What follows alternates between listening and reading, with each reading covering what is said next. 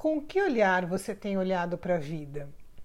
Você pode estar focando sua visão e atenção no feio, no triste, nas notícias ruins, na maldade ou na dor. Isso contaminará ainda mais a sua visão.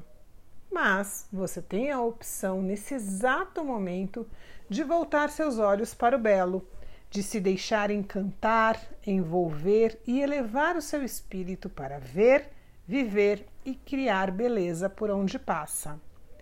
A beleza começa dentro de você, na pureza de seus pensamentos e intenções. Que os seus atos e palavras expressem o que há de mais belo no seu interior. Que você ofereça esse dom para o mundo, tornando ainda mais belo só pela sua presença.